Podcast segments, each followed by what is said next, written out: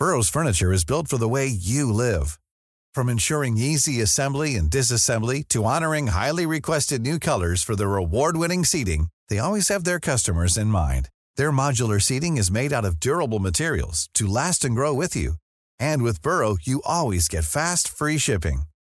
Get up to 60% off during Burrow's Memorial Day sale at burrow.com slash ACAST. That's burrow.com slash ACAST.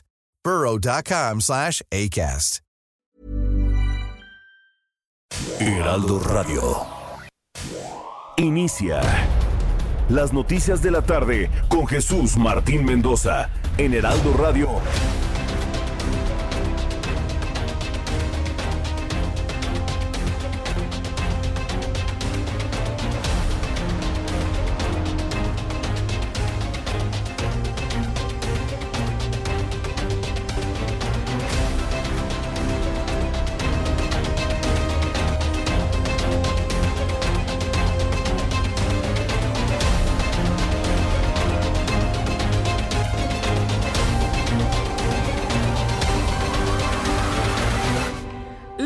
La tarde en punto, hora del centro de la República Mexicana.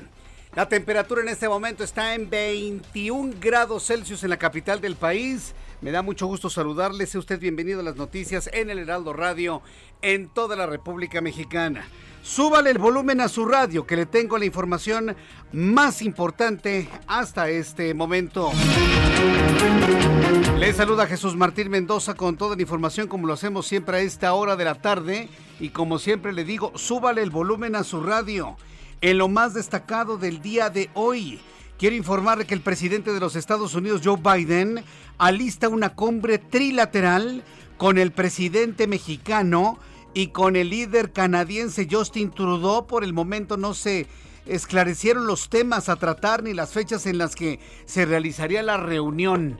¿Irá López Obrador a esta reunión con los eh, nuestros máximos socios comerciales? Bueno, hoy lo anunció el propio eh, el propio Joe Biden, presidente de los Estados Unidos, y le voy a tener todos los detalles más adelante aquí en el Heraldo Radio. Ya que estamos hablando del presidente mexicano, López Obrador condenó la corrupción en el planeta, por lo que propuso la creación de un fondo de un billón de dólares. Yo en lo personal no sé si eh, al hablar de billones hablaba de un millón de millón de dólares o solamente mil millones de dólares. Para que vea usted, ¿no? Lo que es este, esta confusión, sobre todo cuando se habla de estas cantidades así contraídas en Estados Unidos, conformado por la contribución voluntaria de los más ricos y así garantizar una vida digna de los más pobres. Pues sí les dijeron, pues está padre, ¿no? Pero pues hasta este momento pues nadie ha dicho esta boca es mía, por supuesto. Más adelante le voy a tener todos los detalles de lo que fue la participación del señor López Obrador allá en la Organización de las Naciones Unidas. Mientras tanto, una verdadera bomba ha caído en el ámbito de la Unidad de Inteligencia Financiera. Yo en lo personal le digo, este programa de noticias no es una revista de escándalos, ¿sí? No, no es una revista sensacionalista. Nada más decirle que pues renunció Santiago Nieto Castillo y todos ya sabemos por qué. No renunció, lo corrieron, pero pues él tuvo que presentar su renuncia, pues ni hablar. Esa es la verdad de las cosas, pero la verdad el asunto es tan penoso que mire, ni vale la pena mencionarlo. ¿Qué es lo importante? Que hay un nuevo titular de la Unidad de Inteligencia Financiera y es nada más y nada menos que Pablo Gómez, el integrante del Partido Comunista Mexicano, integrante destacado del PESUM, del Partido Socialista Unido de México, ¿se acuerda? Integrante destacado del Partido de la Revolución Democrática líder indiscutible del 68 en la Universidad Nacional Autónoma de México, un hombre con una amplísima trayectoria política, multipresente en todos los momentos electorales de nuestro país, hoy es el hombre que estará combatiendo la corrupción, así me lo dijo en el Heraldo Televisión en entrevista. Pablo Gómez es el nuevo titular de la Unidad de Inteligencia Financiera. Antes de que pudiera afectarse el proyecto por críticas derivadas relacionadas con eventos personales, preferí presentar mi renuncia a la UIF. Esto publicó ayer en su cuenta de Twitter, ya muy noche, ¿eh? Eran más de las 11 de la noche cuando publicó esto Santiago Nieto Castillo. Por órdenes del secretario de Gobernación, a don Augusto López, el economista Pablo Gómez tomará la titularidad de la UIF. Hay una gran pregunta que se plantea en las redes sociales y que hoy planteo aquí, en este espacio. ¿Por qué el secretario de gobernación le otorga el, el puesto de titular de la unidad de inteligencia financiera Pablo Gómez? ¿No debió haber sido el secretario de Hacienda? La unidad de inteligencia financiera pertenece a Hacienda, no a gobernación. Pero pues vimos finalmente al titular de gobernación dando un puesto en Hacienda. ¿Alguien lo entiende? ¿Alguien que nos lo explique? Bueno, pues yo le invito para que me dé sus comentarios a través de Twitter, arroba Jesús Martín MX, y a través de nuestra cuenta de YouTube en el canal Jesús Martín MX. Hablemos de la inflación. Un fantasma que se cierne sobre nosotros y que otros asuntos coyunturales nos están quitando la atención a la inflación. De acuerdo con el Instituto Nacional de Estadística y Geografía, la inflación mensual al consumidor durante el mes de octubre alcanzó su incremento más alto para dicho periodo en 23 años, no 23 semanas, no 23 meses. En los últimos 23 años hemos sufrido la inflación más alta para un mes de octubre en las últimas dos décadas y tres años. ¿Puede usted creerlo? Casi cinco lustros sin tener estos niveles de inflación. Bueno, pues esto lo dio a conocer el Instituto Nacional de Estadística y Geografía y asegura que este incremento en la inflación fue impulsado por el alza en los precios del gas doméstico y la electricidad, entre otros bienes y servicios. Incrementos en los combustibles que yo recuerdo en el año 2018, alguien prometió abaratar hoy son los elementos que detonan la inflación a los niveles más altos en los últimos 23 años. Yo le invito para que me dé sus opiniones de esto que le estoy informando a través de Twitter, arroba Jesús Martín MX y a través de YouTube en el canal Jesús Martín MX. Quiero informarle hoy que Claudia Sheinbaum, jefa de gobierno de la Ciudad de México, señaló que el próximo 12 de diciembre la Basílica de Guadalupe estará abierta para todo el público, pero se establecerá un protocolo sanitario especial para los visitantes, el cual se decidirá en una reunión con autoridades de la Iglesia Católica. Hasta este momento, mire, Mientras no inicie la tan temida cuarta ola de contagios de COVID-19, al día de hoy le puedo informar que habrá peregrinaciones de fieles devotos a la Virgen de Guadalupe el próximo 11 de diciembre, la noche del 11 de diciembre, para cantarle sus mañanitas en la noche y amanecernos con el 12 de diciembre, Día de la Virgen de Guadalupe. ¿Por qué es importante? Porque en este país, más que católicos, somos guadalupanos. Sí, no, hay quien dice, no, yo católico no soy, pero sí soy guadalupano y creen en la Virgencita de Guadalupe, todos. Por eso la importancia es un asunto de fe y de religiosidad popular. Bueno, sabiendo esto, la jefa de gobierno pues habla de que una vez que se reúna con los líderes de la Grey Católica Mexicana, se establecerán los protocolos para que usted pueda ir a la Basílica de Guadalupe para rendirle veneración, no adoración, ¿eh? Ya le platicaré la diferencia. Veneración a la Virgen de Guadalupe el próximo 11 y 12 de diciembre. Bueno, hay quienes lo hacen desde el 9 de diciembre, ¿eh? cuando tuvo su primera aparición a un tío de, de Juan Diego, por cierto una historia sin duda interesante. También le voy a platicar esta tarde que con la exigencia del gobierno federal de que garantice el abasto de medicamentos oncológicos pediátricos en el país, padres de los niños con cáncer, tal y como lo prometieron, bloquearon el acceso al aeropuerto internacional de la Ciudad de México. Están reclamando que les hagan caso. Están reclamando que estén lejos de la ignominia y que les hagan caso y que les den a sus hijos el medicamento que necesitan para sobrevivir. Más adelante le voy a tener todos los detalles de lo que fue el, primer bloqueo anunciado de los padres de niños con cáncer en México. En otras noticias, súbale el volumen a su radio, esto le va a encantar.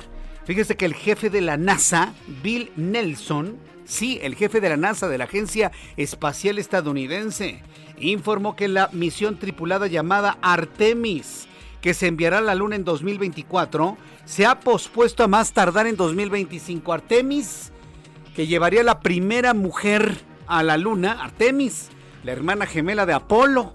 ¿sí? Si revisamos si, revisamos eh, todo lo que es esta historia griega, bueno, pues Artemis es la hermana gemela de Apolo y bueno, pues como hermana estaría llevando a la primera mujer a la superficie de la Luna. Se tenía planeado en 2024, pero sucederá hasta 2025. Nelson señaló que este retraso es por la construcción del módulo de aterrizaje lunar por el que debaten Jeff Bezos y Elon Musk. Hay que recordar que el módulo de alunizaje nada tendrá que ver con aquellos módulos que conocimos en la misión Apolo a finales de la década de los 60 y los 70, en donde se trataba de dos módulos, el módulo orbital y el módulo de descenso hacia la Luna, conocido como Águila.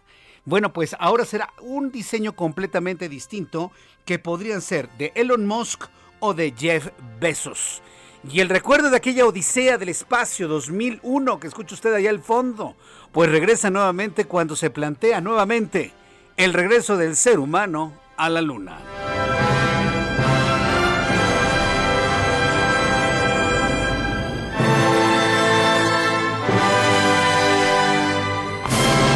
Y que conste que dije regreso, ¿eh?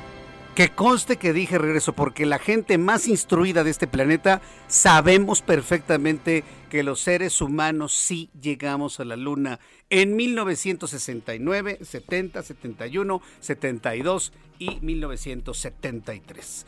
Bueno, cuando son las 6 de la tarde con 10 minutos hora del centro de la República Mexicana, vamos con nuestros compañeros reporteros urbanos, periodistas especializados en información de ciudad. Empiezo con mi compañero Alan Rodríguez, quien nos informa todo lo que sucede en el Valle de México. Adelante, Alan, me da mucho gusto saludarte. Bienvenido. Jesús, Martín, amigos, muy buenas noches. Tenemos el reporte de habilidad para todos nuestros amigos que se desplazan en la periferia del primer cuadro de la capital. La avenida Eje 1 Norte presenta buen avance en su tramo, en su tramo, perdón, entre la avenida Paseo de la Reforma y la zona de Congreso de la Unión. Por otra parte, la avenida Circunvalación desde la avenida del Trabajo hasta la zona del San Padro comienzan ya a reportarse ligeros asentamientos para todos nuestros amigos que se desplazan hacia la zona de Fray Servando y continúan circulando sobre Calzada de la Viga, donde ya se registran ligeros asentamientos entre la Avenida del Taller y el Eje 3 Sur. Conduzca con mucha precaución, nosotros continuamos al pendiente de la información. Muchas gracias por esta información, Alan. Estamos atentos. Hasta luego, que te vaya muy bien. Vamos con nuestro compañero Javier Ruiz en otro punto del Valle de México. Adelante, Javier. Gracias, Jesús Martín. Excelente tarde. Justamente nos encontramos nosotros en la zona poniente de la Ciudad de México. En específico, hace unos momentos recorrimos la avenida de los Constituyentes, donde el avance pues ya es complicado, al menos para quien transita de la zona del periférico y esto para quien desea llegar hacia el circuito interior. En el sentido opuesto, el avance es mucho más aceptable. Algunos rezagos llegando al panteón de Dolores. En lo que corresponde al circuito interior, se presenta carga vehicular una vez que se deja atrás la zona de eh, la avenida Tiers y esto en dirección hacia los ejes 1 y 2 norte. El sentido opuesto es mucho más aceptable, estamos ya llegando a la avenida Revolución y para quien desea continuar hacia el viaducto Miguel Alemán, prácticamente la circulación a vuelta de rueda. Y finalmente, lo que corresponde a la avenida Guerrero, por asentamientos provocados por la operación de semáforos, desde el circuito interior y para quien desea llegar hacia el entronque con la calle de Luna. De momento, Jesús Martín, es el reporte que tenemos. Muchas gracias por esta información, Javier Ruiz. Estamos atentos, buenas noches. Gracias, muy buenas noches, que te vaya muy bien. Saludo a mi compañero Mario Miranda en otro punto del Valle de México. ¿En dónde te ubicas, Mario? Ermita Iztapalapa y el eje 3 años de Juárez, esto es la colonia Granja San Antonio en la alcaldía Iztapalapa, donde desgraciadamente un hombre pierde la vida por disparos de arma de fuego al interior de un negocio de artículos para baño. Al lugar arribaron paramédicos del Escuadrón y Rescate de Urgencias Médicas para brindarle los primeros auxilios al hombre, pero desgraciadamente ya había perdido la vida. Según versiones no oficiales, el hombre que pierde la vida es el dueño de la tienda, el cual, al oponerse al robo, recibe disparos de arma de fuego. Ya en el lugar se encuentra personal de la Fiscalía para realizar el peritaje y el levantamiento del cuerpo, Jesús Martín. Correcto. Bueno, pues muchas gracias por esta información. Eh, recuérdame, ¿dónde ocurre esto, por favor? Dinos. Aquí en la alcaldía Iztapalapa, exactamente en la calle Ermita Iztapalapa y el eje 3 año de Juárez. Colonia Granja San Antonio. Para no variar, Iztapalapa. Gracias por la información, Mario. De que Jesús Martín Ah, hasta luego, que te vaya muy bien. Son las 6 de la tarde con 13 minutos hora del centro de la República Mexicana. Escuche usted el Heraldo Radio. Le informa Jesús Martín Mendoza como lo he hecho a lo largo de los últimos 20 de- 23 años a esta hora de la tarde. Como en los últimos 23 años le he informado a esta hora de la tarde. Yo soy Jesús Martín Mendoza y me da un enorme gusto que me permite entrar a su casa, a su negocio, al transporte público, al microbús, al autobús, al taxi, al Uber, al Didi, al Cabify, a donde usted, donde usted me escuche. En su teléfono celular, usted me escucha seguramente en su bicicleta, en los patines, en la patineta, en lo que usted quiera, corriendo en estos momentos, haciendo ejercicio. Le agradezco muchísimo que nos siga y que esté muy pendiente de nuestro programa de noticias. Quiero decirle que ya estamos nuevamente en transmisión a través de YouTube, en el canal Jesús Martín MX, completamente normal. En YouTube, Jesús Martín MX. Tengo un chat en vivo para que me envíe sus comentarios y opiniones. 6 de la tarde con 14 minutos. Vamos a revisar lo que sucedía un día como hoy, 9 de noviembre de 2021. Pero ¿qué sucedía un día como hoy en México, el mundo y la historia? Abra Marreola. Amigos, bienvenidos. Esto es un día como hoy en la historia martes. 9 de noviembre 1937 en China los japoneses ocupan la ciudad de Shanghái. 1940 en Barcelona, España, se estrena el concierto de Aranjuez de Joaquín Rodrigo. 1988 se estrena en cines en Estados Unidos la película Child's Play o Chucky el muñeco diabólico. Año 2016 en Estados Unidos Donald Trump gana las elecciones presidenciales y se proclama como el presidente número 45 de los Estados Unidos. Además, hoy es el natalicio de Carl Sagan, uno de los principales divulgadores de la ciencia en todo el mundo. Amigos, esto fue un día como hoy en la historia. Gracias. Muchas gracias, gracias por esta información, Abraham Arreola, y también a todos los que cumplen años, festejan su santo el día de hoy. Les aprecio infinitamente que estén en sintonía con el Heraldo para recibir sus felicitaciones. Por supuesto, un enorme abrazo de parte de todo este gran equipo de profesionales de la información. Vamos directamente hasta, hasta Chiapas, de una vez. Eh, es que sabe que tengo que informarle algo que la verdad me, consterna, porque hemos tenido una semana muy, muy complicada de accidentes. Ya van tres gravísimos de trailers. El del fin de semana en la México Puebla, el que le informé ayer en la México Texcoco. Eh, ocurrió uno en la mañana en Tultepec, van tres. Y ahora tengo que informarle, me está dando a conocer Jenny Pascasio, nuestra corresponsal en Chiapas, que hay un accidente que tiene como saldo 12 muertos y tres heridos en Chiapas. ¿En qué parte de Chiapas ocurre esto y qué fue lo que ocurrió, Jenny Pascasio? Adelante. ¿Qué tal, Jesús Martín? Muy buenas tardes para informarte que, como bien dices, un total de 12 personas que aún no son identificadas fallecieron calcinadas y tres más resultaron heridas luego del accidente vehicular entre dos unidades tipo urban en el tramo carretero Palenque, playas de Catazajá, aquí en el estado de Chiapas. Esta ruta es conocida porque es paso de polleros, pero te comento que el Sistema Estatal de Protección Civil informó que el choque ocurrió alrededor de las 5 horas de este martes en el lugar conocido como Corralón de las Grúas del Pino, en la zona norte de esta entidad. En el lugar encontraron dos unidades calcinadas. En el interior de un vehículo fueron encontrados siete pasajeros y en el otro cinco, todos sin vida, quienes fueron trasladados al servicio médico forense. La Fiscalía General del Estado de Chiapas confirmó la muerte de estas 12 personas y lesiones en tres más de nacionalidad hondureña que fueron llevadas al Hospital General de Palenque, por lo que las autoridades no descartan que las demás víctimas también sean personas migrantes. Te comento que por lo pronto la Fiscalía dijo que sacarán pruebas de ADN para lograr la identificación de las víctimas mortales. La zona por lo pronto fue acordonada por elementos de la Policía Municipal, la Guardia Nacional y acudieron también paramédicos de la Cruz Roja Mexicana. ¿Qué chocaron? ¿Me puedes decir qué fue, qué fue, cuáles son los vehículos que chocaron? ¿Otra vez un tráiler? Es que no te entendimos. ¿Qué vehículos ah, chocaron? Ah, fueron dos unidades tipo urban. Eh, dos unidades tipo urban. ¿Qué es esto? ¿Como un microbús, como un minibús, un autobús grande? ¿Cómo, es? Como eh, unidades de transporte público, es como un omnibus. Ah, como minibuses. ajá, exacto. Correcto. Entonces, este entonces venían llenos de gente, ambos minibuses. Así, en uno encontraron a siete personas calcinadas y en el otro encontraron a cinco, tres más lograron este, escapar de, las llamas y fueron este, trasladadas al hospital eh, de Palenque. Te comento que hace un momento también este Protección Civil nos informó sobre una explosión de una pipa en el tramo de las Chuapas, pero aún se está generando la información y esperemos que no haya víctimas mortales esta vez. Estoy viendo imágenes que nos has enviado a, través de nuestras cuentas de, de, comunicación aquí en el Heraldo. Oye, pues venían entonces los tanques de gasolina cargados de combustible. Solamente así se explica semejante infierno, ¿no? Luego del choque de estos dos minibuses allí en Chiapas. Así es, Martín. Pues ahorita hay muchos eh, testimonios que dicen que quizá hubo un enfrentamiento previo, pero aún no ha sido confirmado por las autoridades. Solo han informado que fue un accidente muy fuerte que provocó el incendio, pero aún no tienen las causas precisas de esto, de este trágico accidente aquí en Chiapas. Muy bien, estoy mostrando a través de nuestra cuenta de YouTube en el canal Jesús Martín MX una fotografía de las unidades del tipo de vehículo que chocó y que se incendió. Verdaderamente otra tragedia más que se suma a las que han ocurrido durante esta semana en el país. Jenny Pascasio, gracias por la información. Estaremos muy pendientes. Jesús Martín, buenas tardes. Qué barbaridad. Buenas tardes. Es usted ahora en el estado de Chiapas.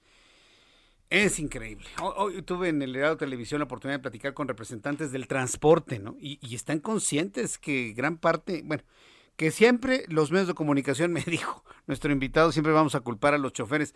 Pues es que los choferes, los conductores de los vehículos, finalmente son los que toman la última decisión y deben estar perfectamente capacitados, perfectamente descansados para tomar una decisión grave en caso de ser necesario. Por ejemplo, en el caso del accidente en la México-Puebla, digo, si venía rumbo a la Ciudad de México, hay como tres rampas previas.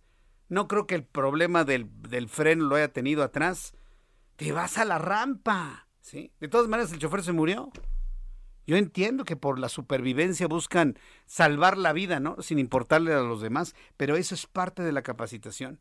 Provocar el daño menor.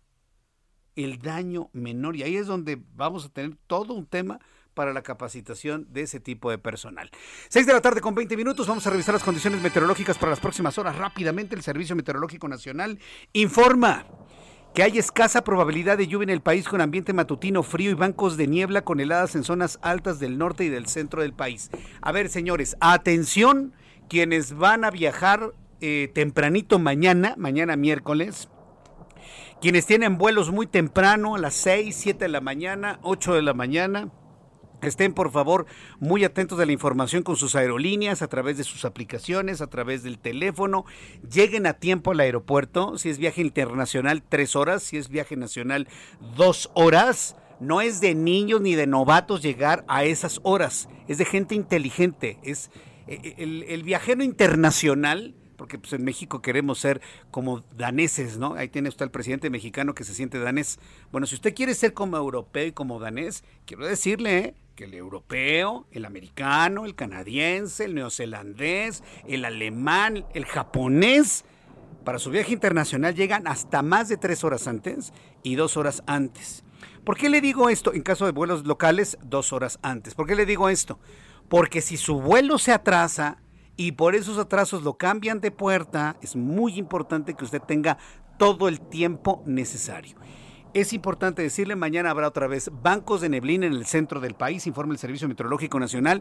Es probable que se vuelvan a suspender las actividades de despegue y aterrizaje en el aeropuerto de la Ciudad de México como sucedió hoy en la mañana. Entonces, un aviso a tiempo para quienes tienen vuelos muy temprano el día de mañana, miércoles. Informarle que durante esta noche y madrugada, canales de baja presión sobre el oriente y sureste del territorio nacional, en interacción con el ingreso de humedad del Océano Pacífico y Golfo de México, ocasionan lluvias con chubascos en Guerrero, Puebla, Veracruz y Oaxaca. Hay un sistema de línea seca en el norte del país, canales de baja presión que también afectan a Yucatán y un nuevo frente frío que se aproxima por el norte del país. Con estos elementos atmosféricos le doy a conocer el pronóstico del tiempo para las siguientes ciudades, amigos que nos escuchan.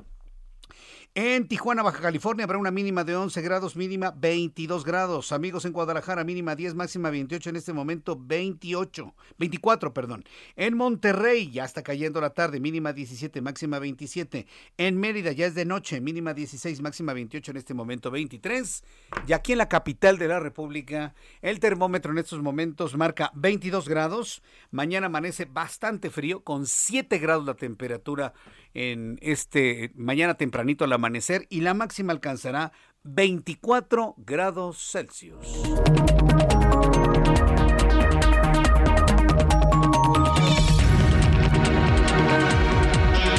Son las 6 de la tarde con 23 minutos hora del centro de la República Mexicana. Después de los anuncios, le voy a tener detalles de la presencia de Santiago Nieto Castillo, en las oficinas de la Unidad de Inteligencia Financiera para la entrega-recepción. Santiago Nieto decidió renunciar pues luego de los comentarios del presidente de la República que le señalaron pues lo ostentoso, lo ostentoso de su boda en Guatemala. Se casó con Carla Humphrey. Pero mire, este asunto me parece de, de revistas de escándalo. Y yo creo que el nivel de nuestro programa no está como para hablar de la boda y lo que sirvieron. Yo, yo creo que también hay niveles de periodismo. Decirle que eh, Santiago Nieto Castillo y su nueva esposa Carla Humphrey posiblemente cometieron un error al viralizar la forma de su boda, lo critica el presidente de la República y esto genera pues una presión política para la renuncia de Santiago Nieto. Renuncia Santiago Nieto, se le acaba la vida política porque él aspiraba a la Fiscalía General de la República. Regreso con esto después de los anuncios y le invito para que me escriba a través de Twitter arroba Jesús Martín MX y YouTube Jesús Martín MX. Escuchas a Jesús Martín Mendoza con las noticias de la tarde por Heraldo Radio, una estación de Heraldo Media Group. Heraldo Radio.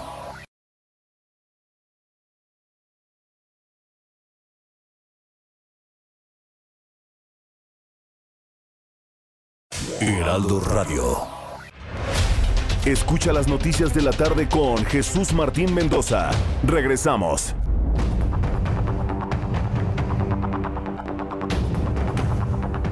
Ya son las 6 de la tarde con 30 minutos hora del centro de la República Mexicana. Me está escribiendo Luis Flores. Está muy contento Luis Flores. ¿Sabe por qué? Se lo voy a compartir porque estas son historias que vale la pena compartir. Dice Jesús Martín, por favor, mande un saludo a mi mamá, a Rosa María, ya que se recuperó de COVID. Saludos. Esa es una buena noticia. Saludos para tu mamá, para Rosa María Luis Flores. Salúdala mucho, por favor, de, parte de todo el equipo del Heraldo Radio. Y a cuidar a mamá, cuida mucho a tu mamá. Eh, ahora que salió adelante, pues ayúdala en casa, mímala, apapáchala. Tú que tienes la bendición de tener a tu mamá. Híjole, mire, los, los que no tenemos a nuestra mamá envidia, porque bueno, sí, sí la tengo a mi mamá ahí en el cielo y todo, pero aún así se antoja el, físico del abrazo, de una palabra, de escuchar su voz, de, sentir un abrazo, de sentir un consuelo. O sea, quienes no tenemos a nuestra mamá, añoramos eso, ¿no? Tú que tienes a tu mamá y que ahora que se recuperó el COVID, hazlo en nombre de quienes no podemos hacerlo, ¿no? Ni aunque nos arranquemos la piel.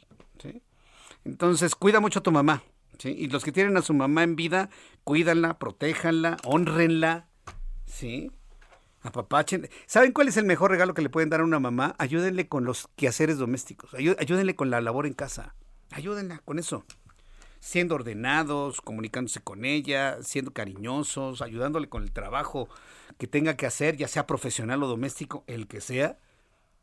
Ese tipo de ayudas no sabe, no sabe cómo hacen feliz a nuestras mamás. Así que, bueno, pues una recomendación, ahora que me lo compartiste, pues me ayuda a poderle transmitir este tipo de cosas pues, al público que nos escucha en toda la República Mexicana. Bien, vamos a entrar en comunicación en estos momentos. ¿Con quién me dices, Ángel? Vamos con nuestro compañero Misael Zavala. Adelante, Misael. Muy buenas tardes. ¿Qué información nos tienes?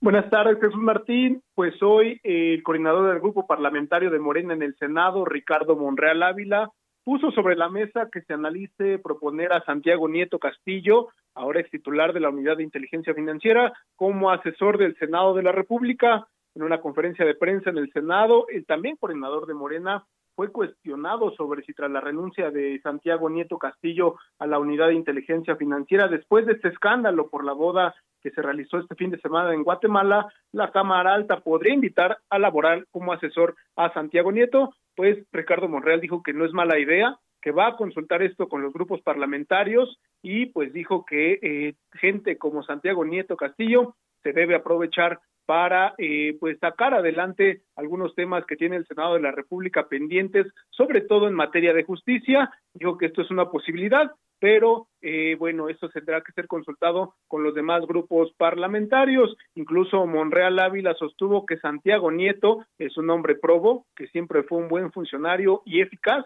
y bueno, que también es leal a México eh, con la labor que realizó en la unidad de inteligencia financiera. Pero ¿qué te parece, Jesús Martín, si escuchamos cómo lo dijo Ricardo Monreal? Santiago Nieto fue siempre un funcionario eficaz y me parece que leal a México en su trabajo. No me uno al coro del linchamiento. ni tampoco hago del árbol caído leña o leña del árbol caído. No, porque lo que era hace dos días un servidor ejemplar, ahora es un traidor. Y no me sumo a ese coro. Jesús Martín, Ricardo Monreal también informó que pues sí fue invitado a esta boda que se realizó en Antigua, la ciudad de Guatemala, eh, de la boda de Santiago Nieto Castillo, pero pues por cuestiones de la agenda legislativa que tuvo este fin de semana no pudo acudir a presenciar este evento y por eso no acudió a este a, presenciar este evento y por eso eh, pues se escudó se, excusó perdón con eh, Santiago Nieto de que no pudo acudir a su boda hasta aquí la información eh, Jesús Martín gracias por esta información gracias Gracias, Gracias Buenas tardes. Que te vaya muy bien, hasta luego. Es mi compañero Misael Zavala con esta información. A ver, no nos quedemos nada más con lo que dijo Ricardo Monreal. Pensemos, ¿por, ¿por qué Ricardo Monreal está tan interesado en jalarse a Santiago Nieto? Pues claro, porque nadie de Morena se ha dado cuenta que no pueden dejar a un hombre con esa información que tiene en su cabeza libre, por el amor de Dios. Es más, la oposición, el PAN, el PRI el PRD, se tardaron en hacerle una invitación a Santiago Nieto ¿eh? para unirse a sus filas. Se tardaron, señores. Ustedes lo jalan, se lo traen, lo arropan, lo protegen. Uh, hubieran tenido información de primera mano. Ah, no, se tardaron. ¿Quién sabe qué andaban pensando? Y se los tengo que decir, señores de la oposición. Más buzos, más listos. Les ganó la partida a Ricardo Monreal. Estaba viendo a Ricardo Monreal, es un viejo lobo de mar ¿eh? en la política. Está viendo que lo están dejando suelto a un hombre con, una informa con información fresca, importantísima. Se lo jala, como propuesta para ser asesor del Senado. ¿De quién? Pues de Morena, por supuesto. Ay, no, no, si les digo, les hacen falta asesores, señores. Santiago Nieto asistió esta mañana a la Unidad de Inteligencia Financiera para iniciar los trabajos de entrega-recepción de Pablo Gómez, con Pablo Gómez, nuevo titular del organismo. Santiago Nieto entregó a Pablo Gómez un informe general de los casos más relevantes que tiene el proceso en la UIF, indagatorios que acaban de comenzar, aquellas que están por concluir y que tienen elementos para presentar denuncias ante la Fiscalía General de la República. Pablo Gómez conoció las distintas áreas y personas a cargo de las diversas direcciones que elaboran las investigaciones, los mapas financieros, el equipo legal que enfrentan las denuncias ante la Fiscalía General de la República y los amparos que presentan los afectados. La entrega-recepción llevará algunos días mientras informa de cada una de estas áreas y los respectivos expedientes a cargo de cada una. Fue lo que finalmente hoy sucedió en las oficinas de la Unidad de Inteligencia Financiera. Si alguien está esperando que le platique la boda y qué comieron, este no es el espacio, ¿eh? Yo le digo que esto no es una revista sensacionalista. Tomaron sus decisiones los señores, cometieron algunos errores, les pidieron la renuncia y hoy estamos ante un proceso de entrega-recepción en la Unidad de Inteligencia Financiera. Tuve oportunidad de conversar con el nuevo titular de la Unidad de Inteligencia Financiera, Pablo Gómez, el nuevo titular de la UIF, asignado por el secretario de Gobernación, Adán Augusto López, tras la renuncia de Santiago Nieto como director de la misma. El economista, porque Pablo Gómez es economista independientemente de su tránsito por partidos socialistas comunistas en México y líder del movimiento del 68, es economista por la UNAM, declaró que la UIF no se detuvo por propia cuenta, sino la fueron deteniendo en su lucha contra la corrupción. Agregó que el problema de México es que la corrupción es uno de los principales instrumentos para gobernar. Esto fue lo que me dijo Pablo Gómez en entrevista en el Heraldo Televisión. La inteligencia financiera no se ha detenido nunca. La han detenido por vías judiciales y por otras vías, por vías políticas, que tiene los mil amparos, interpuestos. Eso es una cosa es una pelea de todos los días, en todos los aspectos de la vida de, de ese instrumento. lo importante es que ya es un instrumento de lucha contra el Estado corrupto. Y mira, en todo el mundo hay corrupción. En todos los países, por desgracia, y ahí se combate mucho poco, esto y lo otro. Pero nosotros no tenemos ese problema. Nosotros tenemos el problema de que pues, hemos tenido un Estado corrupto. Es decir, que la corrupción es, uno de los principales instrumentos para gobernar.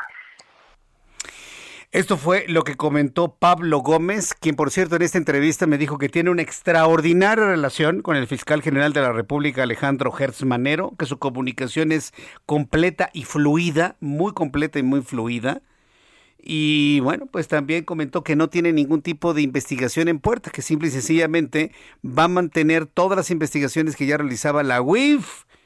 O sea, es decir, que va a llevar el seguimiento de todo lo que le ha entregado el propio Santiago Nieto Castillo. ¿Qué implica todo esto? Eh? Desde el punto de vista político, la llegada de Pablo Gómez. Tengo en la línea telefónica Eduardo Bojorquez, director ejecutivo de Transparencia Mexicana. Estimado Eduardo Bojorquez, gusto en saludarlo. Bienvenido. Ups. A ver, vamos a ver si lo, si lo tengo en la línea telefónica al propio Eduardo Bojorquez. Y es que es importante escuchar una palabra de, de alguien que está muy pendiente de este asunto. Eduardo Bojorquez, director ejecutivo de Transparencia Mexicana, bienvenido, muy buenas tardes.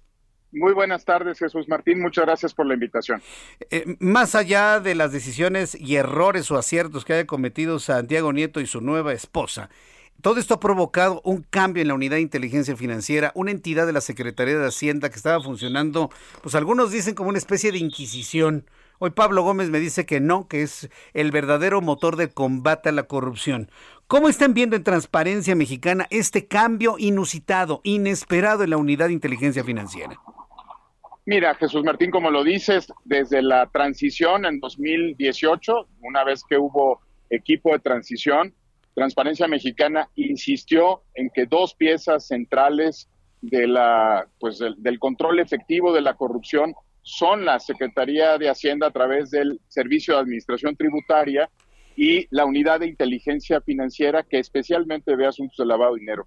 Eh, el presidente de la República retoma esta idea y se asegura de que la estrategia anticorrupción que inició su gobierno tuviera por un lado eh, en la Fiscalía General de la República, que a partir de 2019 entró en funciones de manera autónoma, dos turbinas, dos turbinas muy importantes, la UIF y el SAT. Hubo un cambio en la estrategia anticorrupción, se reconoció que no era solo la Secretaría de la Función Pública la que llevaba estos temas y ese cambio pues hizo que la unidad cobrara una visibilidad sin precedentes, Jesús Martín. Yo creo que eh, la, unidad de inteligencia financiera lleva más de 15 años funcionando y no fue sino hasta la administración del presidente López Obrador que se empezó a ver, ¿no?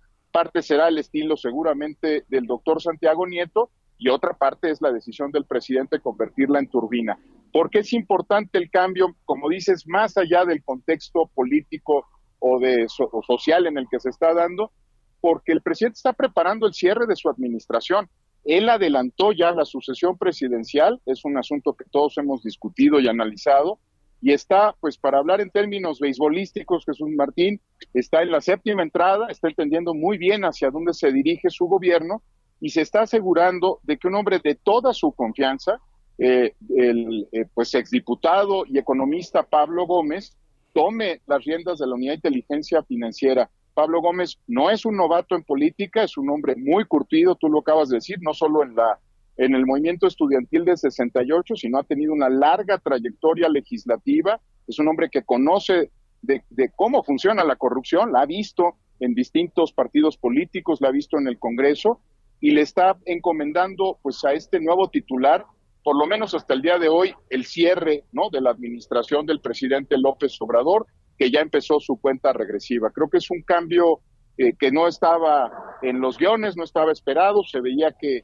todavía la unidad de inteligencia financiera bajo Santiago Nieto estaba dando resultados. Tú has visto el clima de opinión pública, no ha sido del todo desfavorable, ha habido muchos pronunciamientos reconociendo el trabajo de, Santiago Nieto, pero me queda muy claro que el presidente ya está en código 24, ya está de cara a la elección presidencial y que pues eh, tomó de bote pronto la reacción que hubo en la opinión pública ante la pues el tema que involucraba a la Secretaría de Turismo capitalina, la propia boda de Santiago Nieto y de Carla Humphrey, y aprovechó el asunto y está preparando el cierre. Así lo estamos viendo, Jesús Martín.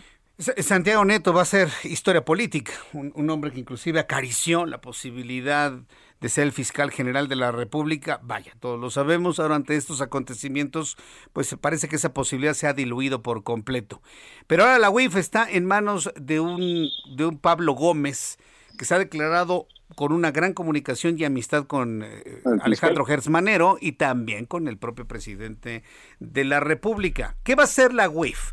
Va a ser verdaderamente un motor de combate a la corrupción y, este, atacar el, flujo del dinero, del crimen organizado, o se fortalecerá más aún esta idea de, asustar, como dice, decimos en México, el petate del muerto. Si tú no haces esto, te mando a la unidad de inteligencia financiera. Una inquisición. ¿Qué vamos a ver a partir de este momento con un Pablo Gómez en la UIF, desde su punto de vista, Eduardo Bojorques?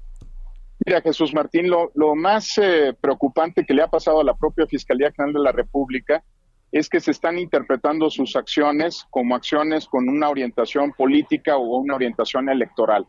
Yo creo que si hay algo que desearle al nuevo titular de la UIF es que aproveche para pues democratizarla, asegurar que todos aquellos que cometan una infracción en términos, por ejemplo, de lavado de dinero, tendrán el mismo trato, que no habrá sesgos, Jesús Martín, dependiendo del color, la filia, la cercanía, que será una WIF que atienda los delitos y las posibles, eh, los posibles asuntos que tenga que investigar en materia de lavado de dinero, pero no una WIF, digamos, orientada a lo que decías, a, mandar señales, a, amenazar. Eso ya tuvimos muchos años, Jesús Martín, lo vimos incluso eh, todo el sexenio pasado, lo vimos en la campaña electoral de 2018, cómo se utilizaban Fiscalía y Unidad de Inteligencia Financiera para cualquier otro propósito de carácter electoral, menos que para combatir el lavado de dinero y cómo este lavado de dinero vincula eh, eh, tramas de corrupción más complejas. Ojalá, ojalá, digo, no, toca otra cosa sino desearle buena suerte al nuevo titular de la UIP, pero asegurarnos, sí, como sociedad, que no se convierta en un instrumento político electoral. Pues eh, eh, esperemos que así sea, porque pues prácticamente un hombre con la trayectoria que tiene Pablo Gómez, pues prácticamente con esto se saca pues la rifa del tigre, ¿no? No, no, no va a ser un día de campo, ¿no? Estar en la unidad de inteligencia financiera. No, es un botón muy poderoso el que tiene la, la WIF, ¿no? Este botón para congelar cuentas, es un botón inmensamente poderoso, el acceso a las cuentas de banco y a las operaciones financieras nacionales e internacionales, Jesús Martín. No es una posición fácil el ser titular de la UIF y como dices, pues se tendrá que aprovechar toda la pericia política, toda la historia y la experiencia del nuevo titular, pues para no caer, eh, por un lado, en el uso político electoral, pero también para, para saber la importancia de este botón. Este es el botón administrativo más poderoso que hay en el país, ¿no? Eh, tú recordarás eh, hace unos meses cuando se congelaron 2.200 cuentas de funcionarios y empresarios en Jalisco, el cisma político que generó, ¿no? El congelamiento de estas cuentas es un instrumento muy poderoso y hay que utilizarlo pues conforme a derecho y con muchos cuidados y controles democráticos, Jesús Martín. Muy bien. Finalmente, eh, eh, Morena, bueno, no Morena, Ricardo Bonreal, que es, un político también de una gran experiencia, pues visualiza que no es conveniente para nadie, sobre todo en el gobierno, dejar libre un hombre con tal cantidad de información en su mente, ¿no? Lo está invitando a ser asesor en el Senado de la República. ¿Lo veremos a un Santiago Nieto? ¿Vale la pena que lo que, sea un asesor de Morena en el Senado de la República. ¿Cómo lo ve Transparencia Mexicana? Mire, es una muy buena pregunta y por supuesto entiendo pues el gesto político y la estrategia del senador Monreal. Yo te diría que ya ocurrió esto en alguna ocasión, ¿no? Cuando destituye el Senado de la República en la legislatura anterior a Santiago Nieto, justo cuando era fiscal de la Fiscalía Electoral, eh, pues eh, muy rápidamente, tú lo recordarás, en 2018 ya estaba muy cerca de la campaña y durante la transición ya sabíamos que iba a ser titular de la unidad de inteligencia financiera. Eh, es sin duda, Santiago Nieto, un activo, no solo por la información que tiene, su nombre que ha mostrado fuerza y, que, y compromiso con las causas que defiende. Yo creo que si no es en el Senado de la República, seguramente habrá muchos despachos de abogados y muchos espacios académicos que le den la bienvenida, eh, por lo que sabe, como dices tú, en términos de sensibilidad política, pero también por lo que le puede aportar al futuro de los sistemas anticorrupción en México, porque también es un académico, y hay que decirlo, ¿no? tú sabes que tiene una posición en el Instituto de Investigaciones Jurídicas de la UNAM, es decir, puede regresar a la universidad, puede ser un buen investigador, puede ir a un despacho, y si decide ir al Senado de la República, pues bueno, será decisión, por supuesto, de Santiago Nieto, pero creo que puede ayudar también a sacar reformas en este, en este sentido, ¿eh? porque hay varias que están trabadas ahí en el Congreso en materia de lavado de dinero, como tú bien has informado al auditorio en otros espacios. Será, será muy interesante en cuanto esté nuevamente habilitado para esto, ver cuál va a ser su decisión en el camino profesional, porque a donde llegue, sin duda será noticia. Quiero agradecerle mucho a Eduardo Bojor, que es el que me haya dado este análisis, este comentario aquí en el Heraldo Radio. Muchas gracias, Eduardo Bojorques. Al contrario, Jesús Martín, que pases buena tarde. Fuerte abrazo, gracias, muy buenas tardes. Es el director ejecutivo de Transparencia Mexicana. Son las 6 de la tarde con 49 minutos, hora del centro de la República Mexicana. Más adelante le voy a hablar de todo lo que se informó hoy sobre la COP26, más cerca de nuestro país en Nueva York, en la, en la reunión de las Naciones Unidas. Fíjese, el presidente de la República se fue a las Naciones Unidas para hablar sobre sus propuestas de gobierno, obviamente hablando en español. Claro, los presidentes de México usan el idioma de donde son originarios. Pero ¿qué le parecería si usted, por ejemplo, fuera presidente de México? ¿No le gustaría llegar a los Estados Unidos hablando un inglés fluido, por ejemplo? Ante la ONU, ¿no? Ante los empresarios, ante este la reunión con los eh, con los políticos estadounidenses hablando un inglés fluido, entendible, bien estudiado, bien pronunciado. Yo creo que una carta de presentación cuando un político, un empresario, alguien se va a los Estados Unidos, es hablar un inglés fluido, sí, cosa que hoy no vimos, pero usted tiene la oportunidad de hacerlo y por eso he invitado a nuestro buen amigo Carlos Guillén, director de COE México, para que nos hable de qué manera puede usted hacer realidad usted esto que le estoy platicando. Miguel Carlos Guillén, ¿cómo te va? Bienvenido. ¿Qué tal, Jesús Martín? Muy contento de estar aquí en tu programa. Te, imaginas, ¿no? Que vayamos a la ONU y hablando en un inglés que todo el mundo entiende, en el idioma universal, en el idioma de los negocios. El idioma universal, tienes toda la razón. Qué mejor carta de presentación que una persona eh, que habla inglés, ¿no? De manera fluida, pensando en inglés, que es lo más importante en el idioma, ¿no? Eh, fluir, como tú lo decías. Sin sesgos, sin, acentos, que digan, oye, qué bonito inglés. te entendí perfectamente. Exacto, con la entonación, ¿no? La entonación. Que eso es lo importante en el inglés. No solamente es hablar, sino tener la entonación, la fluidez, el estar conversando, así como ahorita tú y yo el español, pues en inglés, ¿no? Que es lo más importante. Y COE te da la llave la llave maestra, la llave y la fórmula perfecta para hablar inglés de verdad.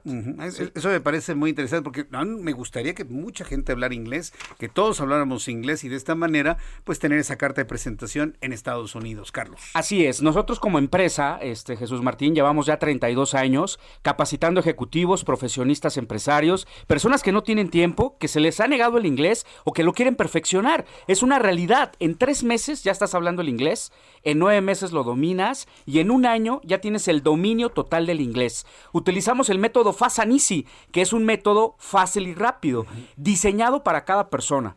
Tú aprendes de manera visual, auditiva o kinestésica. A, a, mí me gusta más escuchar, escuchar e imaginar. Auditivo, exacto. Entonces, dependiendo tu canal de aprendizaje, pues lo vamos a fortalecer, va a ser más, le vas a ver el gusto al inglés. Porque muchas veces la gente le ve el disgusto. El inglés no es para mí, no es lo mío, a mí no se me da, es muy difícil, no me gusta. Entonces vamos a hacer un traje a tu medida en el idioma inglés, garantizando el aprendizaje. Llevamos ya 11 años trabajando de manera virtual. Antes de la pandemia, Jesús Martín, llevábamos 10 años. ¿Qué quiere decir 10 años?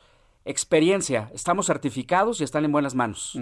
Bueno, entonces no importa la edad, entonces pueden ser niños, adolescentes, adultos. Desde los siete años, con que sepa leer y escribir un niño, tenemos la pedagogía para un niño hasta 70 años de edad. Entonces es un programa garantizando el aprendizaje. Tú programas los horarios y ya no hay pretextos. Abrimos también los domingos. O sea, de lunes a domingo. Y cada semana puedes cambiar el día y la hora como tú quieras. Y eso es online, ¿no? 100% virtual, en vivo y en directo. A ver, la idea es que entonces el, eh, una persona, por ejemplo, quien nos está escuchando y se interese, él puede armar sus horarios en los, en los, tiempos que tenga libres. Es más, si un día tiene más horas libres, puede seguir estudiando y seguir estudiar dos, tres horas más. Exactamente.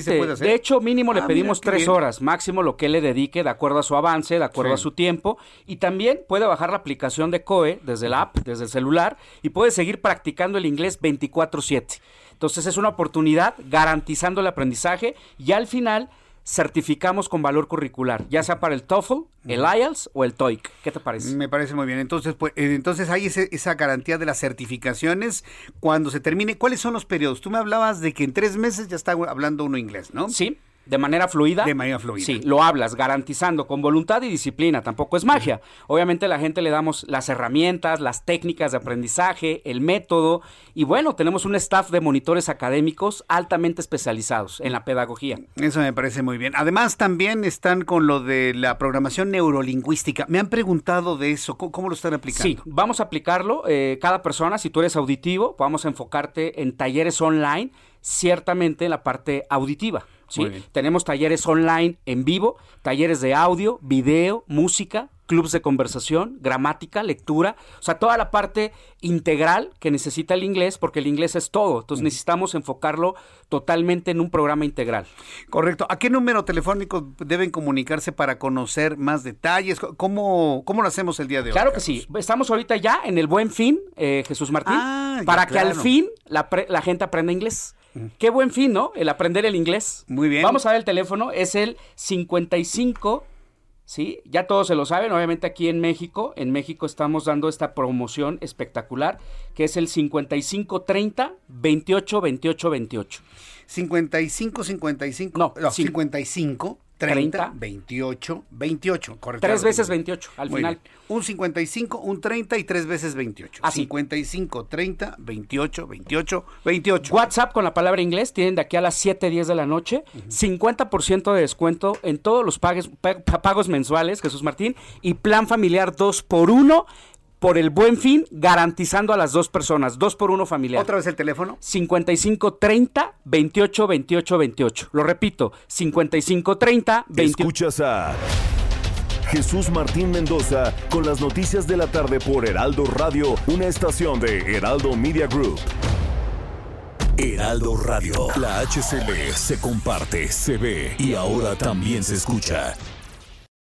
Heraldo Radio. La HCL se comparte, se ve y ahora también se escucha.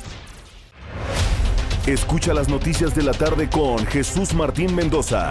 Regresamos.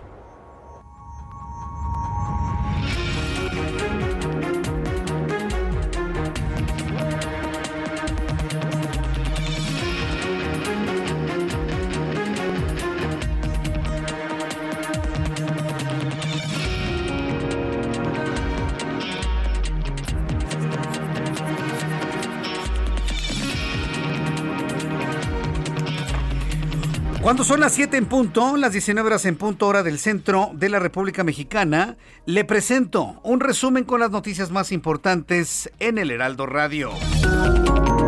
En primer lugar, le informo que Eduardo Bojor, que es director ejecutivo de Transparencia Mexicana, declaró en entrevista con Heraldo Radio que la UIF, la Unidad de Inteligencia Financiera, se utilizaba para fines electorales, pero con la llegada de Pablo Gómez se debe asegurar que ahora investigue los delitos financieros.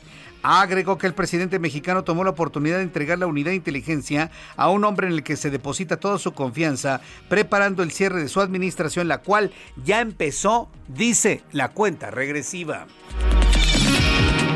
Yo creo que si hay algo que desearle al nuevo titular de la UIF es que aproveche para pues democratizarla, asegurar que todos aquellos que cometan una infracción en términos, por ejemplo, lavado de dinero, tendrán el mismo trato, que no habrá sesgos, Jesús Martín, dependiendo del color, la filia, la cercanía, que será una WIF que atienda los delitos y las posibles, eh, los posibles asuntos que tenga que investigar en materia de lavado de dinero, pero no una WIF, digamos, orientada a lo que decías, a, mandar señales, a, amenazar.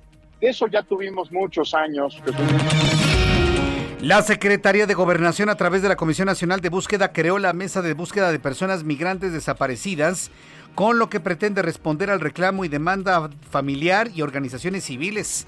La dependencia detalló que la creación de este mecanismo se dio mediante un acuerdo con familias de migrantes desaparecidos durante la reunión del Sistema Nacional de Búsqueda de Personas. Kamel Nasib Borge, empresario mexicano de origen libanés, promovió un amparo para obligar a, que, a la que la Fiscalía General de la República le dé acceso a la carpeta de investigación que pese en su contra por, probarle, por probable responsabilidad en los delitos de defraudación fiscal y posible lavado de dinero. El coordinador de los diputados del PRI, Rubén Moreira Valdés, adelantó que su bancada no avala un eventual recorte de 4.9 mil, 4.900 millones de pesos al presupuesto que solicitó el Instituto Nacional Electoral para ejercerlo en 2022 porque argumentó amenaza el ejercicio de la consulta de revocación de mandato del presidente. Mientras tanto, la empresa estadounidense Moderna presentó a la Agencia Europea de Medicamentos los análisis previos a la autorización de la aplicación de su vacuna anticovid en niños de 6 a 11 años.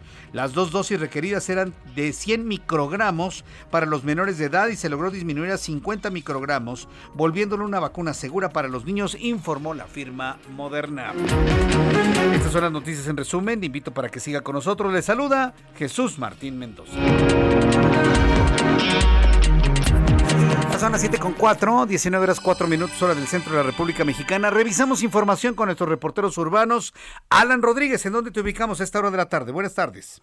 Jesús Martín, amigos, muy buenas tardes. Comentarles que continúa cerrada la circulación de la avenida Abraham González a partir del cruce con General Prim y hasta la zona de Atenas. Esto por un campamento de manifestantes que tenemos frente a la zona de la Secretaría de Gobernación. La alternativa vial en estos momentos es Enrico Martínez, la avenida Valderas y por supuesto la avenida Paseo de la Reforma que en estos momentos está presentando buen avance a partir de la glorieta, de, a partir del cruce con los insurgentes y también hasta la zona de la avenida Hidalgo. Por lo pronto, el reporte. Muchas gracias por esta información, Alan. Continuamos el 20. Buenas noches. Gracias, que te vaya muy bien. Javier Ruiz, gusto en saludarte, bienvenido. El gusto es mío, Jesús Martín, excelente tarde. Nosotros nos encontramos recorriendo ahora la zona de Polanco, en específico la avenida Presidente Mazarik, donde ya presenta pues carga vehicular intensa, al menos para quien deja atrás la zona del ferrocarril de Cuernavaca, y esto en dirección hacia la calzada general Mariano Escobedo. El sentido opuesto también ya con algunos rezagos, son provocados por la operación de semáforos y también pues muchas personas que ya están saliendo pues a disfrutar de los restaurantes. Periférico también ya con avance lento prácticamente desde el paseo de la reforma y esto en dirección hacia lo más verde también para continuar a las torres del satélite, el sentido opuesto también con avance complicado, principalmente llegando a la radial Río San Joaquín. De momento, Jesús Martín, es el reporte que tenemos. Muchas gracias por esta información, Javier Ruiz. Estamos atentos, buenas noches. Eh, Mario Miranda, ¿en dónde te ubicas a esta hora de la tarde? ¿Qué tal, Jesús Martín? Buenas noches. Nos encontramos en la zona poniente. Y te comento que Avenida Revolución del Viaducto Río Becerra a Barranca del Muerto presenta vialidad complicada. Avenida Patriotismo de San Antonio al eje 3 Baja California presenta buen avance. Río Miscuac de Insurgentes a Molinos con buen avance. El eje 6 Sur Tintoreto de Patriotismo Insurgentes presenta vialidad complicada. Y finalmente el eje 5 Sur San Antonio de Insurgentes al anillo periférico con carga vehicular. Jesús Martín, seguimos pendientes. Muchas gracias por esta información, Mario Miranda. Buenas tardes. Hasta luego, muy buenas tardes. 7 con 5. El presidente mexicano estuvo hoy en la Organización de las Naciones Unidas. Y bueno, pues este, desde el Consejo de Seguridad de la Organización de las Naciones Unidas, el presidente López Obrador propuso, escuche usted, a ver, súbale el volumen a su radio. Quiero que escuche lo que le voy a informar. El presidente de México propuso la creación de un plan mundial de fraternidad y bienestar. Dale con ese asunto. A ver, fraternidad y bienestar. Ahorita le platico un asunto. Con el objetivo, dice, de garantizar el derecho a una vida digna a 750 millones de personas que sobreviven con menos de 2 dólares diarios. A ver, yo puedo entender lo atendible que es la fraternidad, el bienestar en el mundo. Yo creo que nadie está en contra de eso. Yo creo que todos colaboramos con nuestro granito de arena para que alguna persona tenga un mejor bienestar en su vida. Pero no puede el presidente de México, Andrés Manuel López Obrador, a llegar a la ONU, hablar de fraternidad, hablar de bienestar, cuando sus colaboradores de la Secretaría de Salud están haciendo todo lo legalmente posible, legalmente posible, para impedir que se vacunen los niños contra COVID-19 sin comorbilidades. No se puede tener ese nivel de incongruencia. Y esto lo digo para que los asesores le digan al presidente, oiga, presidente, no puede usted hablar de fraternidad. Bueno, sí hable de fraternidad, pero pues predicar con el ejemplo. Está hablando en la ONU de darle bienestar a la gente y calidad de vida cuando dentro de nuestro propio país están combatiendo legalmente que se vacunen a los niños contra COVID-19, a los jóvenes de 2 a 17 años, ya no hablemos de los de 2 a 11 años, están olvidados y perdidos en el abismo. Entonces imagínense, a mí ese tipo de, discursos, perdón, pero no podemos dejarlos pasar. Hay, una incongruencia, no hay sustento para una propuesta que de suyo es interesante, de suyo es atendible. Pero ¿quién la propone? ¿Alguien cuyo, cuyo gobierno no quiere vacunar a los menores de edad en el país?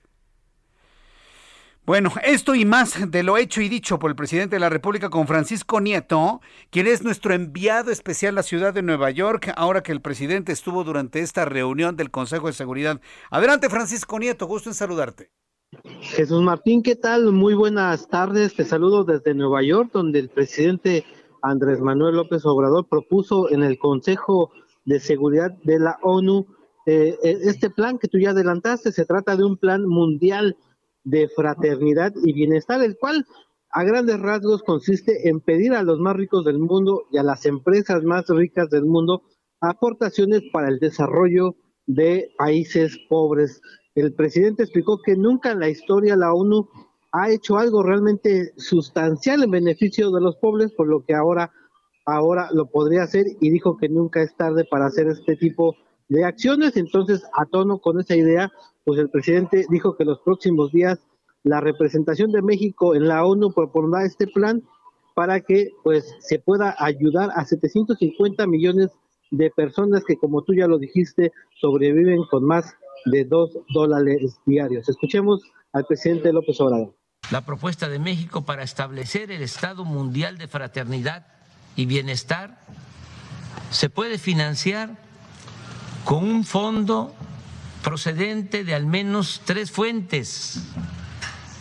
El cobro de una contribución voluntaria anual del 4% de sus fortunas a las mil personas más ricas del planeta.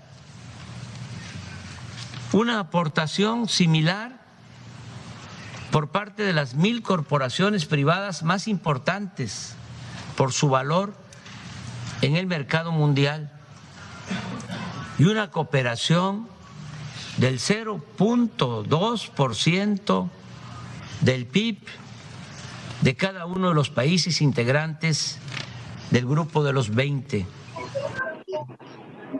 Jesús Martín, el presidente también acompañado en esta reunión del secretario general de la ONU, Antonio Guterres, eh, pues criticaron, los dos criticaron la desigualdad en la vacuna anticovid en el mundo. Incluso el presidente eh, mexicano dijo que este mecanismo eh, internacional llamado COVAX, que es parte de la ONU, pues fue un rotundo fracaso, pues no cumplió con los objetivos de entregar las medicinas a los países más pobres. Escuchemos también al presidente López Obrador. Veamos, por ejemplo, lo sucedido con la distribución de la vacuna contra el COVID-19. Mientras las farmacéuticas privadas han vendido el 94% de las vacunas, el mecanismo COVAX, creado por la ONU para países pobres, apenas ha distribuido el 6%. Un doloroso y rotundo fracaso. Y bueno, así Jesús Martín concluyó esta, esta reunión que el presidente tuvo, la primera en su administración en la ONU. Y bueno, eh, también mañana el presidente explicará esta posibilidad de tener un encuentro trilateral entre el presidente de Estados Unidos, Joe Biden, el primer ministro de Canadá, Justin Trudeau. Esta reunión podría darse en los próximos días en Washington, D.C. y el presidente mañana en la mañanera dará a conocer más detalles. Entonces es parte de lo que sucedió aquí en Nueva York, Jesús Martín. ¿Qué va a hacer el presidente en las próximas horas o en los próximos días? ¿Ya viene para acá? ¿Se va a reunir con Biden? ¿Qué, es lo que va a ocurrir? El presidente eh, Jesús Martín en estos momentos está volando hacia la Ciudad de México. El presidente ya no se quedó un día más aquí en Nueva York eh, y el día de mañana retoma sus actividades habituales, es decir, tendrá la sesión del Consejo de Seguridad a las 6 de la mañana y a las 7 de la mañana sus habituales mañaneras y también alista una gira por Colima y también por eh, Cananea Sonora para después pues ya alistar este viaje que podría darse en Washington la próxima semana. Bien, muchas gracias por esta información, Francisco Nieto. Buenas tardes. Hasta luego, buenas tardes. Bueno, pues ahí lo tienen. Ahí tienen la propuesta del presidente de la República. Quitarle el 4% de sus fortunas a las mil familias más ricas del mundo. Y aquí la pregunta es, ¿cómo por qué? ¿Nada más porque son ricos? ¿Nada más bajo la sospecha de que sus fortunas son malavidas? Porque el presidente mexicano va a Nueva York, haciendo un planteamiento partiendo de la idea de que el hombre o mujer rico del planeta lo ha hecho de manera malavida y se equivoca. A lo mejor los, muchos ricos mexicanos así lo han hecho, o algunos pocos. Pero la riqueza en el mundo, sí, es el resultado del trabajo y de las generaciones. Yo en lo personal no estoy de acuerdo en que se, de, alguna manera se, se satanice el que una familia o una persona tenga una buena cantidad de dinero como producto de su trabajo, y ahí le va, ¿eh? Como producto de su talento. De eso no se habla. Pero la gente más rica del mundo, por ejemplo, son músicos. A ver, nada más porque está rico, quítenle el 4%. Pues le aplaudieron al presidente y ni van a apelar nada de eso, porque no hay una razón ni una justificación de peso para quitarle a una persona el 4% de lo que tiene. ¿Cómo por qué? A ver, que me lo justifiquen. Y yo no voy a defender a, uno de los, a los hombres más ricos del mundo, que ellos se defiendan solitos. Pero mi pregunta es, ¿cómo por qué? Porque se lo quitan a uno de los hombres más ricos del mundo, al ratito a los medianitos también les van a quitar el 3%. Y la pregunta es, ¿cómo por qué? ¿Porque tienen mucho? O sea, ¿qué hacemos con el talento que tiene la gente que, que sigue produciendo mucho? ¿Qué hacemos? A ver nos quitamos el talento y nos volvemos todos una serie de borregos que no, que no creemos nada. No, no, el mundo no funciona así. El mundo no funciona así. No se le puede exigir a alguien quitarle el 4%. Se le hace una convocatoria, ¿sí? Al, buen corazón, ¿no? Pero no, no, de ninguna nada de eso. No sucede ni en México. A ver, señores. Se van y se plantean ideas que funcionan. que funciona. ¿Sabe qué funciona en tal país? Funciona en México. Vamos a implementarlo a nivel mundial. No funciona aquí. No funciona aquí. Ah, por cierto, ¿eh? hablando precisamente de eso, se tiene que hacer un llamado a la generosidad, a la generosidad, por supuesto. Y yo a partir de mañana quiero pedirle su ayuda. Ya, le voy a dar los detalles. Hay un colega periodista, hay un colega periodista que tiene una enorme pena en estos momentos, que su hijo ha perdido su, su vista. Imagínense, ¿no? Un muchacho de 13, 14 años que están descubriendo el mundo, ¿no? Y ya no ve en un 98%. Tiene un problema de queratocono, y solamente eso se, corrige con un trasplante de córnea. Y nuestro colega pues no tiene dinero. Mañana le voy a platicar la forma como un ideado para poderlo ayudar. Si usted me ayuda. Y el llamado es precisamente a la gente que tiene, que tiene la posibilidad de ayudar y pedirle su ayuda, no quitársela a la fuerza, ¿no? Pedir ayuda, pedir apoyo, sí, sobre todo para darle oportunidad a alguien que siga viviendo, que siga viendo, que siga disfrutando de la vida con sus ojos y bueno, mañana le platico de esto, ¿eh? porque sí me gustaría el poderle ayudar a un colega, sí, sobre todo porque, mire, yo que tengo un hijo también de la misma edad, 13, 14 años, no sabe cómo me parte el corazón que haya familias que tengan ese enorme problema de salud en su familia y, y que no puedan hacerlo porque pues la vida a veces así es, ¿no? A veces no hay chamba, no salen los proyectos y bueno, pues ya tendré oportunidad de platicarle el día de mañana. Así que mañana, por favor, esté muy, muy, muy atento. Cuando son con las, las 7 con 16, hora del centro de la República Mexicana, Vamos a entrar en comunicación con Elia Castillo, que es reportera del Heraldo Media Group. Bueno, pues confirma la alianza Juntos Hacemos Historia de cara al 2022, que dicen que van por las seis gubernaturas. Vaya novedad, ¿no, Elia? Te escuchamos. Muy buenas tardes. Muy buenas tardes, Jesús Martín. Te saludo con gusto a ti al auditorio. Así es, pues las dirigencias nacionales de los partidos Morena, Partido Verde Ecologista de México y Partido del Trabajo, que conforman la coalición Juntos Hacemos Historia, confirmaron esta tarde su alianza, alianza legislativa de cara a las elecciones del 2022, a la que se suma a nivel local Nueva Alianza Fuerza Turquesa. Aseguraron que ganarán seis de las seis gubernaturas que se disputarán el próximo 5 de junio. Escuchemos al presidente nacional de Morena, Mario Delgado, cómo lo dijo. Listas y en base a los números que tenemos y a las posibilidades de crecimiento de eh, nuestra coalición, vamos por las seis. Tenemos la posibilidad de ganar las próximas seis gobernaturas. Y como ya se dijo aquí, nosotros no luchamos por el poder, por el poder.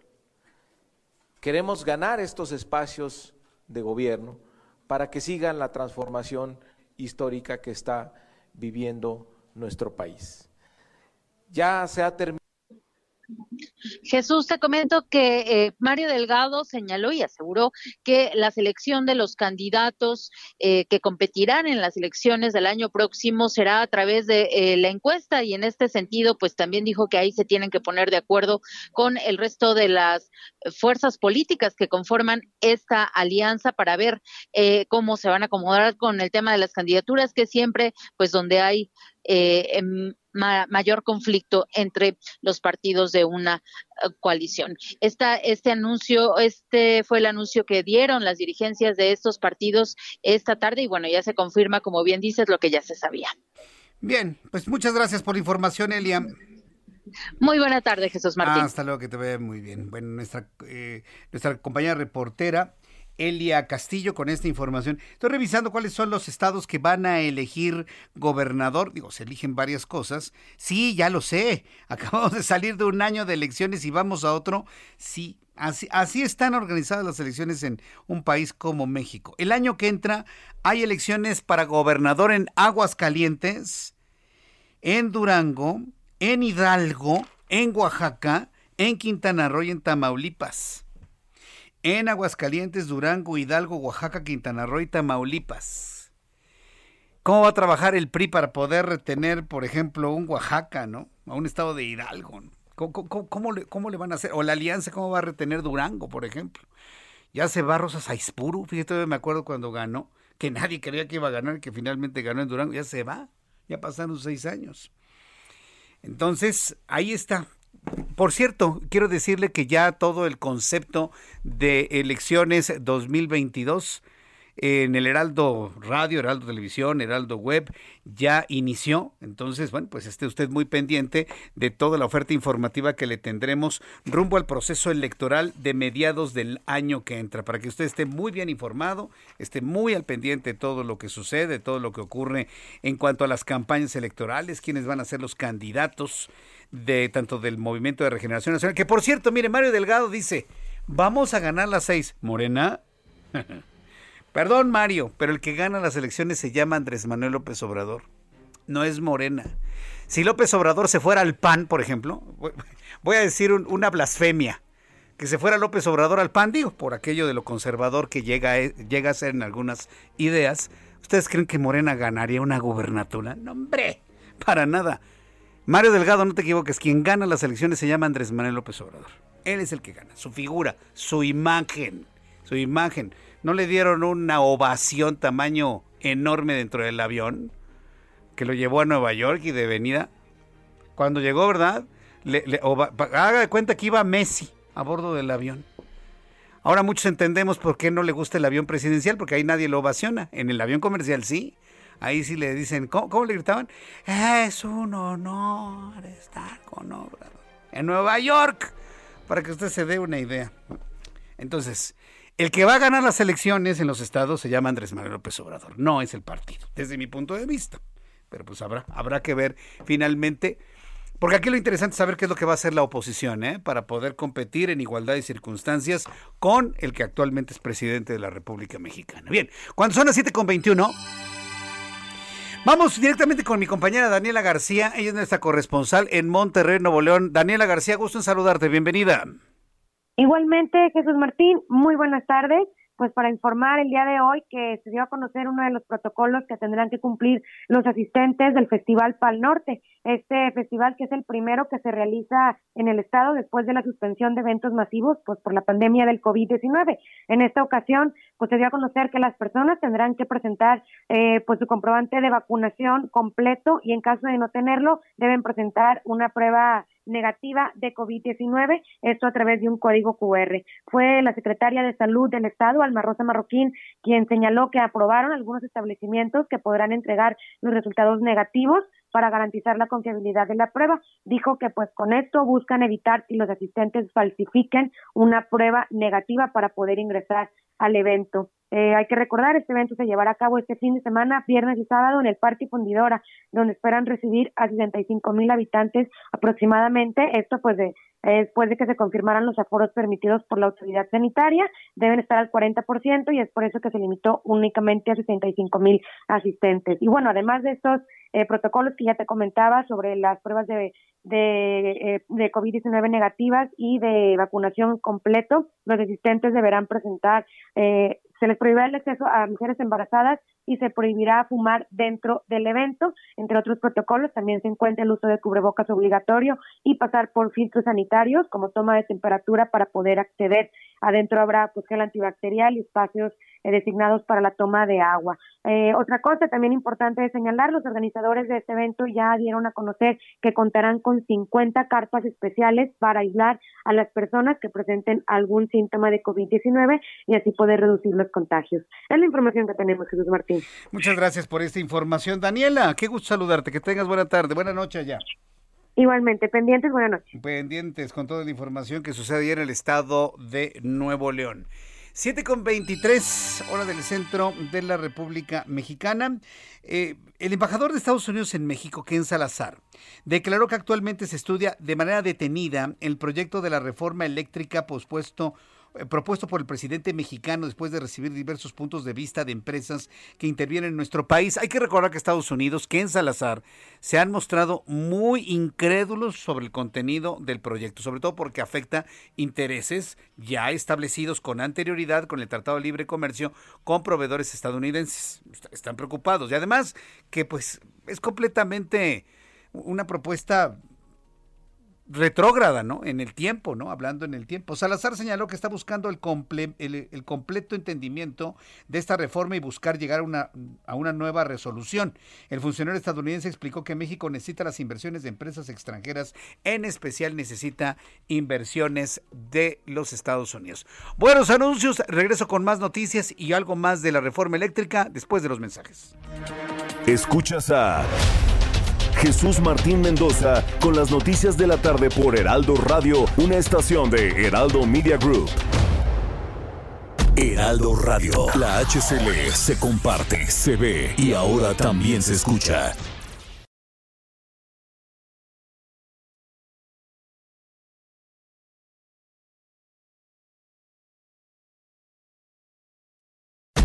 Radio. La HCL se comparte, se ve y ahora también se escucha. Escucha las noticias de la tarde con Jesús Martín Mendoza. Regresamos.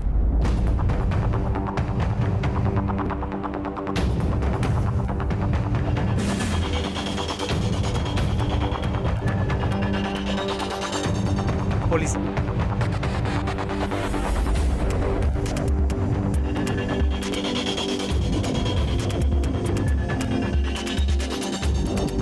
Ya son las 7.30, las 19 horas con 30 minutos, hora del centro de la República Mexicana.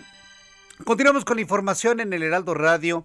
La muerte de Octavio Ocaña, el actor mexicano, comediante, humorista, muy joven, por cierto, el niño que encarnaba a un personaje de nombre Benito. Mire, yo le soy bien franco, nunca lo vi.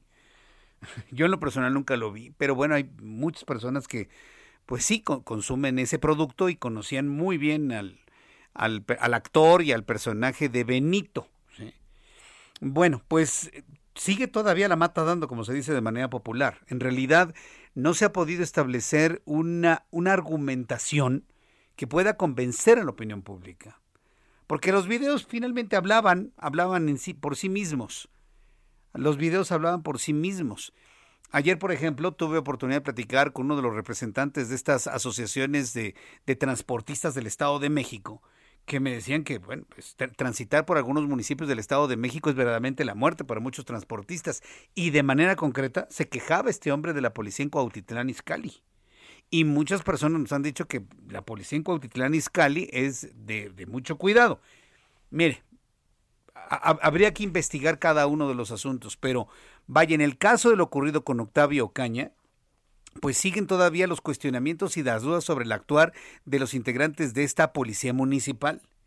Por lo pronto decirle que los policías de Cuautitlán Izcalli que habrían perseguido al vehículo de, de Octavio Ocaña, algunos dicen que le dispararon y fueron ellos quienes lo mataron. La policía dice que él solito se disparó por accidente con su pistola, que finalmente no se ha comprobado si fue la misma o es otra distinta. Bueno, se ha informado que los protocolos establecidos actuaron de acuerdo con los protocolos establecidos, aseguran en el Estado de México. Es decir, esto ya, esta carpeta está más que cerrada, ¿eh? este caso está más que cerrado. Vamos con mi compañera Leticia Ríos, quien es corresponsal del Heraldo Media Group en el Estado de México. Adelante, Leti, con más detalles de esta información. Muy buenas tardes. Tardes, Jesús Martín. Efectivamente, el comisario de Seguridad Pública y Tránsito Municipal de Cuautitlán Izcalli, Rodrigo Hernández García, aseguró que los dos policías de este municipio que participaron en la persecución del vehículo donde el actor Octavio Caña perdió la vida actuaron de acuerdo a los protocolos establecidos. Tal y como ha quedado asentado, dijo en la carpeta de investigación de la Fiscalía Mexiquense. Eh, el comisario añadió que en el caso de la mujer policía señalada en redes sociales como responsable del robo de las pertenencias del actor, no estuvo presente en el lugar de los hechos, únicamente compartió un video de dominio público desde su cuenta personal de Facebook. En tanto, el comisario señaló que la mujer policía que se encontraba en el lugar de los, de los hechos y a quien se le señaló de sustraer una cadena de oro propiedad del actor fue llamada por la Fiscalía General de Justicia de Ledomex para declarar. Eh, el funcionario asegura que la Fiscalía entregó las pertenencias del occiso a su familia sin que se reportara ningún artículo perdido. El comisario municipal de Cuautitlán Izcalli asegura que el gobierno eh, local eh, a través de esta comisaría seguirá colaborando y que es respetuoso con las autoridades competentes en el proceso de investigación que realiza la Fiscalía Mexiquense en torno al fallecimiento del actor. Respecto a los dos oficiales involucrados en la persecución, precisó que fueron llamados para rendir su declaración como testigos y a las armas se les realizaron las pruebas periciales pertinentes. La unidad en la que viajaban los elementos de seguridad quedó a disposición de la autoridad para determinar si el vehículo del hoy fallecido fue impactado por esta unidad oficial, datos que están asentados en el cuerpo de investigación de la Fiscalía Estatal. Y bueno, Jesús Martín, te comento que estas, eh, pues, estas declaraciones del comisario eh, fueron emitidas eh, a más de una semana de que ocurrieron estos acontecimientos y bueno, esto es en respuesta, así lo difundió, lo difundió el ayuntamiento, a las diversas reacciones generadas en redes sociales por este, pues por estos hechos a donde perdió la vida el joven de 22 años. Bien, pues yo ya no creo absolutamente nada, pero en fin, vamos a ver si algo se puede rescatar de este caso. Muchas gracias por la información, Leticia Ríos. Gracias, buenas tardes. Hasta luego, muy buenas tardes. Ahora 7 con 35, hora del centro de la República Mexicana. Quiero decirle que la presencia de López Obrador tampoco fue un día de campo, ¿eh? allá en Nueva York. Así como tuvo ovaciones y le gritaban y no sé qué, también tuvo momentos de protestas muy intensas con cientos de personas. Un grupo de manifestantes protestó frente a la sede de la Organización de las Naciones Unidas en Nueva York para exigirle al presidente mexicano que haga justicia a las víctimas del desplome de la línea 12 del metro. Imagínense, hasta allá se ha estado haciendo también estas movilizaciones de carácter político. Por un lado, algunos que le aplauden, por otro lado, otros que le exigen que cumpla con lo establecido y con las promesas hacia las víctimas del desplome de la línea 12 del metro. Cuando son las 7.35, hora del centro de la República Mexicana, me da mucho gusto saludar a través de la línea telefónica al doctor Ricardo Cárdenas Membrila. Eh, lo hemos invitado, él es dermatólogo, mucha atención con lo que le voy a informar porque tiene que ver con los efectos posteriores a COVID-19. A ver, mucha atención las personas que se han recuperado de la enfermedad, han tenido efectos posteriores al COVID-19? Bueno, el doctor Cárdenas es dermatólogo del Hospital General de Occidente en Soquipan, ahí en el estado de Jalisco, y lo hemos invitado porque hay muchas personas que nos han comentado que después de haber padecido COVID y haberse recuperado, han empezado con un problema de pérdida de cabello. A ver, mucha atención con esto, suba el volumen a su radio porque posiblemente es algo que usted ha notado en su vida. Doctor Cárdenas, me da mucho gusto saludarlo, bienvenido, muy buenas noches. Hola, ¿qué tal? Buenas noches. Eh, ¿Tienen ustedes información de que algunos de los efectos secundarios posteriores a la, a la infección por COVID-19 sea la pérdida de cabello? ¿Qué información se tiene sobre ello, doctor? Sí, es correcto.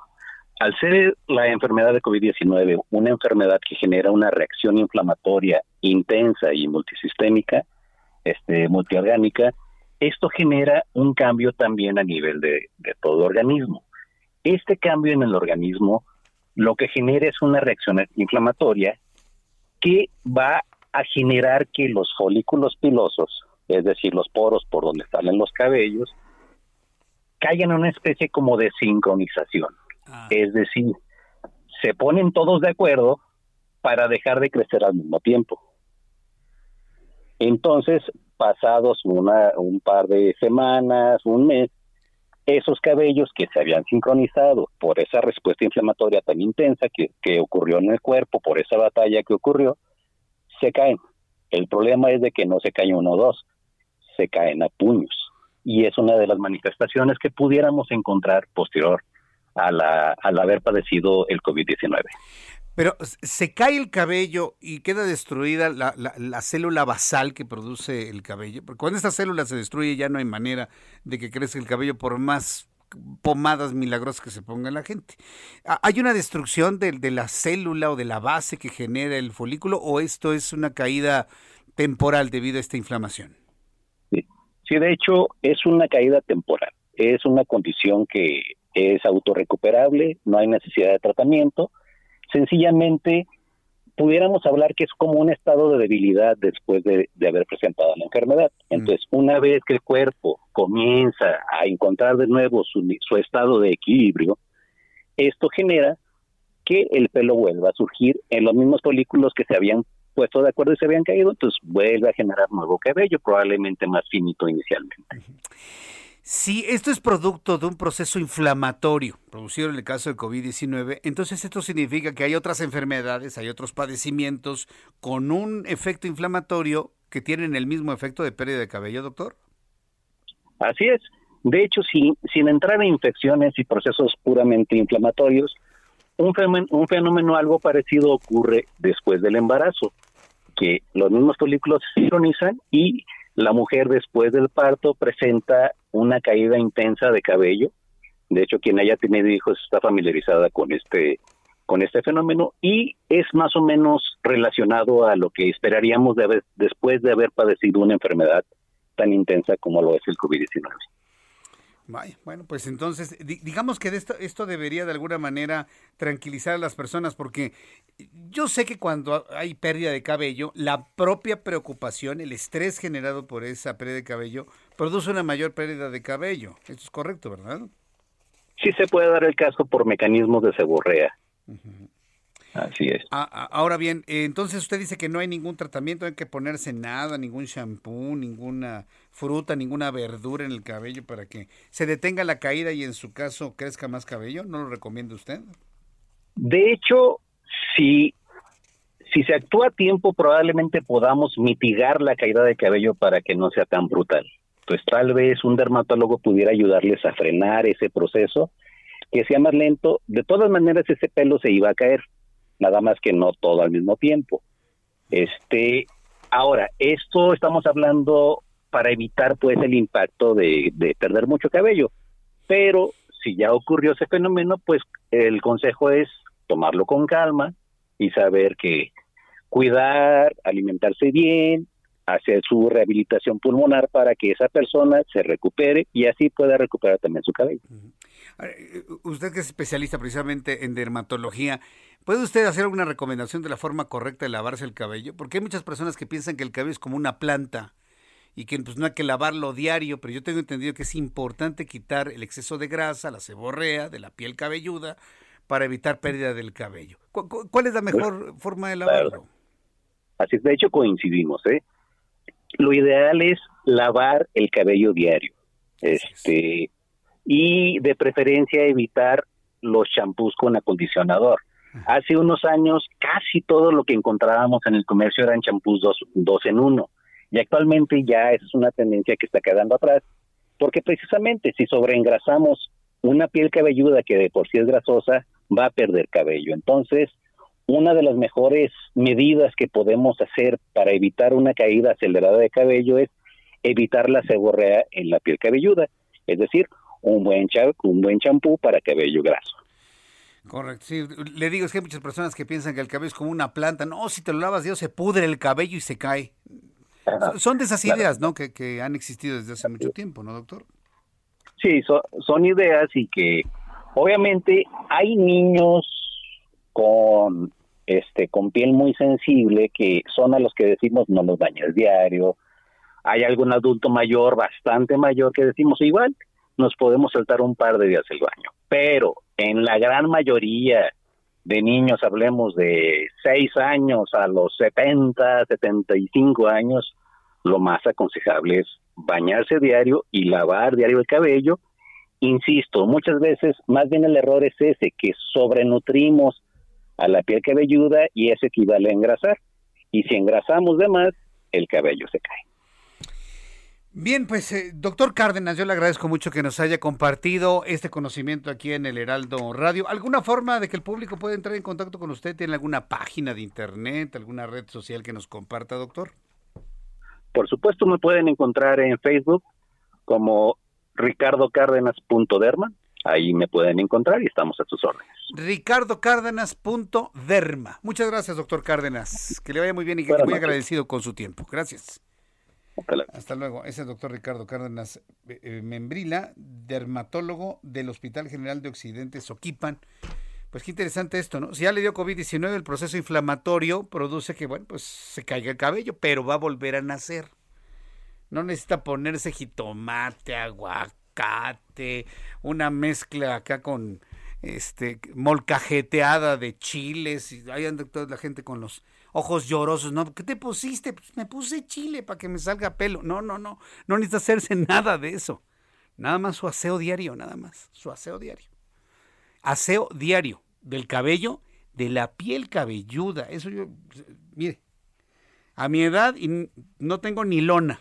¿Sí? ¿Por qué? Porque procura uno lavarse perfectamente bien la piel cabelluda, sobre todo cuando se tiene piel grasa, ¿no? Seborreica. Es lo que recomiendan los especialistas como el que hemos este, platicado el día de hoy. Pero quítese esas ideas de que el, cabello es como una planta, ¿no? El cabello no es una planta, no se pudre. ¿Quién dijo eso, eh?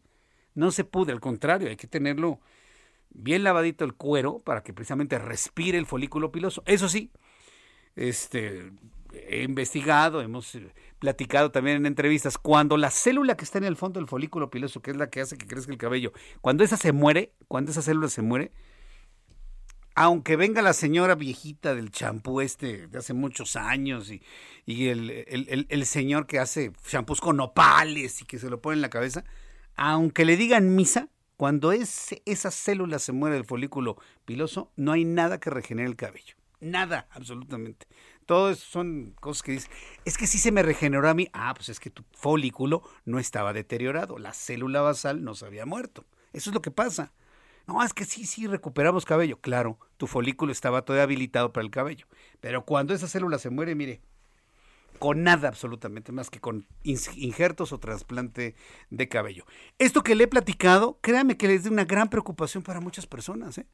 Mucha gente está preocupadísima porque se le cae el cabello es un asunto de, ¿cómo poderle decir?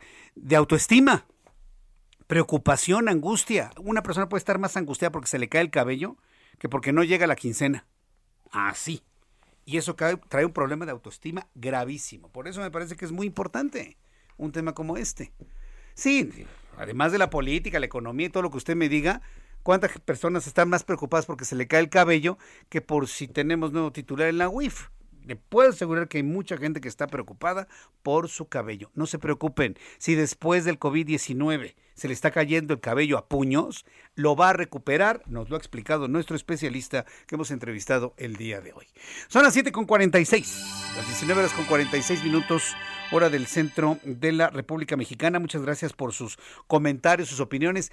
Hay una declaración hoy Sí, ya que estábamos hablando hace unos instantes de las incongruencias, por ejemplo, que el presidente de la República habla de la fraternidad y el bienestar en la ONU, pero pues en México se está combatiendo de manera legal el vacunar a los niños jóvenes de 12 a 17 años, dice uno, incongruencia, ¿no? Otra, ¿no? Yo entiendo que el, el interés o el, la idea que tiene Olga Sánchez Cordero, que es la presidenta del Senado de la República, es para normalizar lo que ya se hace de suyo, que es la compra, venta y consumo de marihuana. Eso es un hecho ineludible, ¿no? La venden en la esquina, la venden a la vuelta, todo el mundo fuma marihuana y hay gente que se la fuma en la calle pensando que ya está liberada, pero no. La presidenta del Senado, Olga Sánchez Cordero, confía en que la Cámara Alta, el Senado de la República, apruebe una ley que regule la siembra, comercialización y consumo de la marihuana recreativa, es decir, fumarse la marihuana para drogarse, para evadirse, para desconectarse de la realidad. A eso se le llama recreativo. Dejemos de ser eufemísticos, ¿no? Lo recreativo es fumársela para embriagarse con el THC y estar alucinado y perder contacto con la realidad durante un rato. Para eso sirven las drogas. Para eso sirve el alcohol, antes de que me lo escriban aquí en el chat. Bueno, pues dice que se va a, aprobar, fíjese, la siembra, comercialización y consumo de marihuana recreativa antes de finalizar el periodo de sesiones en diciembre próximo. La senadora Olga Sánchez Cordero aseveró que hay leyes muy importantes que procesar, una de, una de cannabis, bueno, se llama marihuana, y aquí le decimos marihuana que quisiera que saliera la brevedad, dijo la señora Olga Sánchez Cordero, ministra, exministra de la Suprema Corte, presidente del Senado de la República. ¿Cómo entender esta urgencia, porque yo no veo otra cosa más que urgencia, de aprobar que la marihuana sea sembrada, comercializada, convertir a los grandes criminales, convertirlos en empresarios. Pero por otro lado, siguen saliendo en la radio, en la televisión y en los medios de comunicación la gran campaña del gobierno federal que dice que en el mundo de las drogas no hay final feliz. No entiendo, yo no entiendo. Por un lado me dice el gobierno de López Obrador, preocupadísimo por las drogas, porque ahí sí debo reconocerle que está muy preocupado por el consumo de drogas. Le encomendó a Jesús Ramírez, ármame una campaña con los mejores publicistas del país para desincentivar el consumo de drogas, incluida la marihuana. Y por otro lado, integrantes de su propio partido en el Senado quieren que se legalice la siembra, comercialización para el consumo lúdico de la marihuana. No entiendo. Otra, otra contradicción. Yo me voy por lo segundo, ¿eh? Yo me voy diciéndole a usted porque lo he visto en algunas personas que conozco. En el mundo de las drogas no hay final feliz. ¿eh? Fúmese lo que se fume. Alcohol, marihuana o todo lo demás. Sí, porque me van a decir, no, Jesús Martín, el alcohol mata y la marihuana es, es, es verde, es natural. Sí, uy, sí, qué natural es. Si ve a toda la gente que se destruye la vida fumando esa basura, le puedo asegurar que nunca volveré a decir algo igual. Pero en fin, entiendo lo de la señora Olga Sánchez Cordero que quiere normalizar lo que ya de suyo ocurre. Pero pues que se pongan de acuerdo, ¿no? O hacemos una campaña para decirle a los chavos que no fumen marihuana o hacemos una campaña para que la aprueben y todos fumemos marihuana. A ver, que alguien me explique cuál va a ser el camino que vamos a tomar. ¿Usted cuál quiere que tomemos? Le invito para que me diga a través de mi cuenta de YouTube en el canal Jesús Martín MX. Faltan 10 minutos para que sean las 8, ya casi nos vamos. Yo le agradezco mucho este, su atención. En unos instantes vamos a platicar sobre los avances de la COP26. Sobre todo porque este, este encuentro que se realiza en el Reino Unido, en Glasgow, de manera concreta ya en Escocia, pues ha traído muchos acuerdos. En primer lugar, el compromiso de la reducción de los gases de efecto invernadero, de metano, de dióxidos de carbono, por supuesto, en un, en un tiempo específico para el año 2050. Eh, convocando a todos los países del mundo para que reduzcan la emisión de gases de efecto invernadero, inclusive los países del tercer mundo como México o países emergentes o en vías de desarrollo. Tenemos 40 años diciendo que somos país de vías de desarrollo y no salimos nada más de, la, de las vías del desarrollo, ¿no? Entonces, eh, en unos instantes vamos a tener esta entrevista. Ángel, ¿sí? Tú, tú, me avisas, ¿no?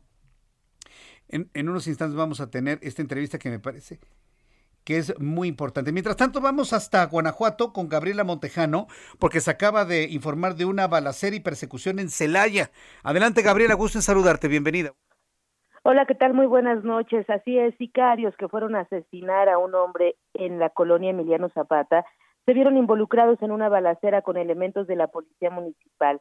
De forma preliminar se ha informado que tres de ellos fueron abatidos. La persecución se registró por varias avenidas principales de Celaya, que presuntamente dejó al menos dos civiles heridos de bala. El suceso se registró minutos después de las 5.40 de la tarde del día de hoy, cuando se reportó este ataque armado en una vivienda de la calle Presa Peñolitas. Se sabe que los sujetos armados a bordo de una camioneta negra llegaron a la vivienda y dispararon. Ahí asesinaron a un hombre. Inmediatamente después, los eh, con la media afiliación de los presuntos responsables, la policía municipal alcanzó a los agresores y se inició una persecución sobre toda la avenida Irrigación hasta la avenida El Sauce, en donde los policías pues lograron abatir a dos de los agresores cuyos cuerpos quedaron al interior de un vehículo junto con armas y chalecos con siglas de un grupo criminal. Hasta el momento pues sigue el operativo y hay una fuerte movilización en la ciudad para resguardar las diferentes zonas de Celaya. Este es mi reporte desde Guanajuato. Mm, eh, ¿Se tiene alguna idea de, de, quiénes eran estos integrantes o quiénes fueron los que participaron en este intercambio, Gabriela? Bueno, las, las imágenes que se han difundido en redes sociales sobre los sicarios que fueron abatidos, pues reflejan ahí algunos chalecos eh, antibalas que tienen las siglas del grupo Elite del cártel de Jalisco Nueva Generación. Correcto. Gracias por la información, Gabriela Montejano. Muy buenas tardes. Hasta luego, muy buenas tardes. Antes de despedirnos, bueno, pues ya sabe, ¿no? La violencia en estas partes de la República Mexicana. Mañana le tendré más detalles. Antes de despedirnos, números de COVID-19. Mucha atención, suba el volumen a su radio. Con base a lo que informa la Secretaría de Salud, ya sabe, le voy a dar el número oficial. Sabemos que estos números son mucho más elevados. Pero note usted el dato que se da a conocer el día de hoy. 3.713 contagiados de COVID-19. 3.713. Ayer 760. El viernes pasado 3.614. El jueves pasado 3.763. El miércoles 3 de noviembre 2.260. Hoy 3.713. ¿Qué notamos? Subió. Número de fallecidos 299, ayer 77, el eh, viernes 282, el jueves pasado 244, hoy 299. ¿Qué nota usted? Subió. Subieron el día de hoy lamentablemente contagiados y número de muertos. Entonces, ¿qué significa este dato del día de hoy? Que no nos confiemos. 3.831.259 contagiados de COVID-19, 290.110 muertos. Índice de letalidad se mantiene en 7.57%. Cierro nuestro programa de noticias informándole esto para que usted no se confíe. Seguimos en pandemia. Utilice el cubrebocas. Se está pensando que la Fórmula 1, ¿sí? Fundamentalmente se convertiría, ah, las festividades de Día de Muertos, en el foco principal para iniciar la cuarta ola de COVID. Esperemos que no sea así. Por lo pronto sigo utilizando el cubrebocas porque si sirve yo me lo pongo. No se confíe, seguimos en pandemia. Mañana, Heraldo Televisión a las 2 por el 10 y Heraldo Radio 6 de la tarde. Por su atención, muchísimas gracias. Soy Jesús Martín Mendoza, nombre de este gran equipo de profesionales de la información. Que tenga buenas noches. Hasta mañana. Esto fue... Las noticias de la tarde con Jesús Martín Mendoza. Heraldo Radio. La HCL se comparte, se ve y ahora también se escucha. When you make decisions for your company, you look for the no-brainers. If you have a lot of mailing to do, stamps.com is the ultimate no-brainer. Use the Stamps.com mobile app to mail everything you need to keep your business running with up to 89% off USPS and UPS. Make the same no brainer decision as over 1 million other businesses with Stamps.com. Use code PROGRAM for a special offer. That's Stamps.com code PROGRAM.